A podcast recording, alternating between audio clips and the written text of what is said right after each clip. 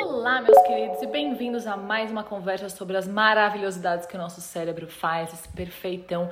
E o tema dessa semana, mano, posso falar? Eu, eu acho que é um dos auges das coisas que ele sabe fazer. É foda. A gente vai conversar essa semana sobre o sono. Então, o que, que acontece ali no nosso cérebro enquanto a gente está dormindo? E essa ciência do sono é muito recente, porque até o século XX, as pessoas, os cientistas, né, os estudiosos, achavam que a gente se desligava ali durante a noite, nosso cérebro ficava lá tranquilinho, num sono profundo. Mas hoje a gente sabe que isso não é verdade, que ele faz coisas muito incríveis enquanto a gente está lá babando, né? Tranquilinho ali no nosso edredom. E quais são essas coisas maravilhosas, vocês me perguntam? E eu digo para vocês agora. Primeiro, vamos gravar uma frase que é a seguinte: O sono é o elixir da vida. É a natureza tentando se aproximar ao máximo da imortalidade. Puta que. Como vocês já devem saber, ou se você não sabe, eu te conto agora, meu querido, que o nosso sono é dividido em dois estágios: o sono não REM, que é classificado aquele sono leve, e o nosso sono REM. REM vem de Rapid Eye Movement, porque quando a gente está no sono profundo, o nosso olho fica mexendo ali bem frenético. Esse sono não REM, então o primeiro estágio ali de quando a gente começa a pegar no sono, ele a gente achava que ele não fazia muita coisa, era só para preparar ali, né, a temperatura do corpo, o batimento cardíaco, mas hoje a gente sabe que ele faz várias coisas. Uma delas é que ele elabora, ele analisa e processa as experiências que a gente teve ao longo do dia. Então ele pega tudo aquilo ali que a gente viveu e meio que começa a fazer uma categorização do que, que é memória de curto prazo e o que, que é memória de longo prazo. Como se não fosse o bastante, além de ele consolidar as nossas experiências e transformá-las em aprendizados que a gente vai usar ali em curto e longo prazo, o nosso sistema imunológico também é muito ativado nesse estágio do sono. Então é como se enquanto a gente estivesse preparando para o sono profundo, todas as nossas células do sistema imunológico recarregassem ali as arminhas delas e fossem combater todas as impurezas ali do nosso corpo enquanto a gente dorme. Está entendendo a, a tecnologia do negócio? E aí a gente vai caminhando então para o nosso sono REM, ou nosso sono profundo, né, onde a gente chega a sonhar de fato. E aí coisas muito incríveis começam a acontecer dentro da nossa cabeça. Milhares de células do nosso córtex, do nosso cérebro, começam a ativar, então a acender e a apagar ao mesmo tempo, criando ali um grande show de fogos de artifício dentro da nossa cabeça enquanto estamos dormindo. E quando a gente começa a sonhar, quando a gente está nesse estágio desse sono profundo, a gente também começa a entrar num estágio de psicose noturna. Porque olha só o seguinte, quando a gente tá sonhando, a gente vê coisa que não tá ali. A gente acredita em coisas bizarras e absurdas que jamais poderiam ser possíveis na vida real, então sair pela janela voando, por exemplo. A gente perde ali a noção do espaço, do tempo, do lugar que a gente tá. A gente transita, a gente flutua muito rapidamente entre as nossas emoções, a gente tem altos e baixos. E no dia seguinte a gente acorda como se nada tivesse acontecido, a gente esquece da maioria das coisas que a gente viveu, lembra ali só um pouco e segue a nossa vida normal. Se todas essas coisas tivessem acontecido durante o dia, enquanto a gente estaria acordado, com certeza a gente estaria todo mundo num grande hospital psiquiátrico. Será que a gente não tá, né? Se isso aqui não for uma grande matrix, sei lá, um pouco de ansiedade. Mas como que isso é possível? Como é que a gente pode experienciar coisas que não estão ali? Porque durante o nosso sonho, algumas áreas do nosso cérebro são mais ativadas do que outras. Por exemplo, a região que fica aqui no nosso córtex hospital, que tem uma área ali responsável pelo processamento das imagens. Então é como se fosse uma visão mental que a gente está tendo, não tem nada a ver com a imagem que entra pela nossa retina. Isso acontece também em áreas como o processamento motor, porque lá do nosso sonho a gente está lá se movimentando, mas da vida real a gente está o quê? Jogado lá no nosso colchão ou no sofá, em qualquer lugar que você durma, se você brigou com sua mulher, sinto muito.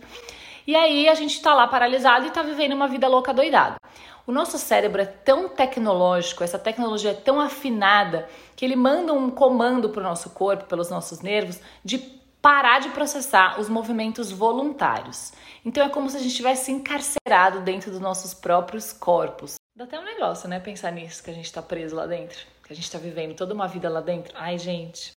E como eu falei antes, algumas áreas ficam mais ativadas e outras menos, como por exemplo, o nosso córtex pré-frontal, que é o nosso grande CEO ali das tomadas de decisões estratégicas e lógicas e racionais, ele fica desativado enquanto a gente sonha. Por isso que é possível a gente acreditar nas coisas que a gente está vivendo lá. Nosso cérebro é tão sábio e tão maravilhoso que ele só faz a gente perder os movimentos voluntários. Os movimentos involuntários, como o batimento cardíaco, a respiração, continuam funcionando, gente. Como é que ele sabe?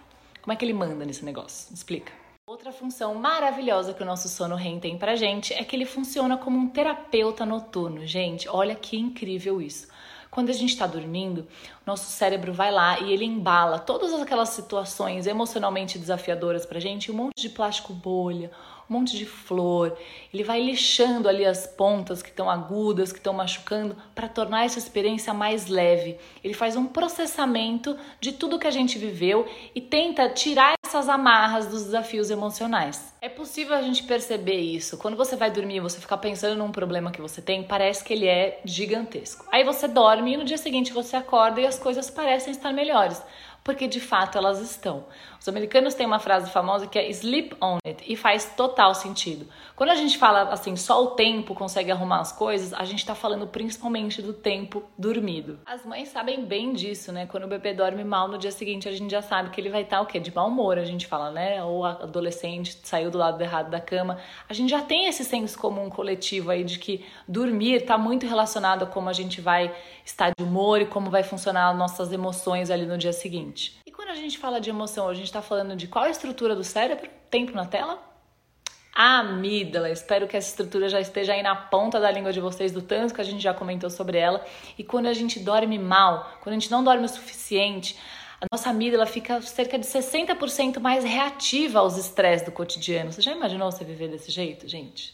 Por isso que a privação do sono é um negócio muito louco. Puxando outra referência dos vídeos que a gente já fez aqui, a gente também comentou que o nosso cérebro é uma máquina de fazer associações e essas associações também são feitas enquanto a gente dorme.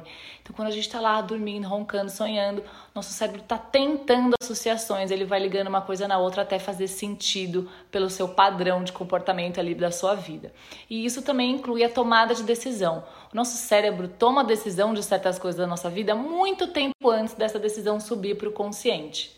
Bom, para a gente finalizar, é muito fácil a gente notar que ao longo do dia a gente vai ficando mais cansado, né? Como se aquele desejo por dormir vai aumentando conforme o dia vai chegando ao final. Isso tem uma causa, existe uma substância que o nosso cérebro manda liberar ali que se chama adenosina. E ela que vai dando essa pulsão de sono.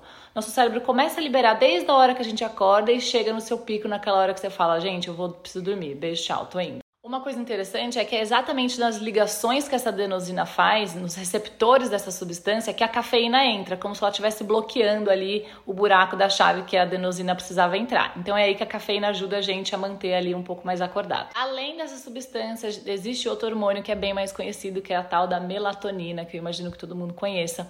E ela está muito relacionada à quantidade de luz que a gente recebe ali do nosso dia. Então, teoricamente, conforme vai ficando mais escuro, essa melatonina começa a ser secretada e a gente consegue pegar no sono mais facilmente.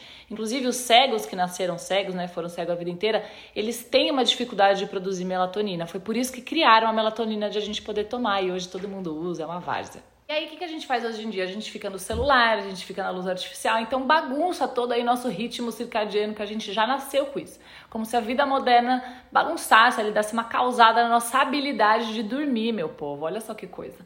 Mas é isso, né? Coisas da vida, coisas muito boas como Netflix, pode atrapalhar o seu sono, você sabia disso?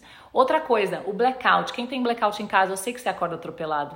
Eu sei que você acorda mal, com os cabelos assim babando. Difícil acordar. Por causa disso, a gente precisa ver a luz entrando, né? A gente precisa ver que tá dia pra gente começar um despertar mais suave. Tá bom? Espero que vocês tenham gostado e a gente se vê na semana que vem para mais um papo maravilhoso sobre coisas maravilhosas que o cérebro faz. Tchau!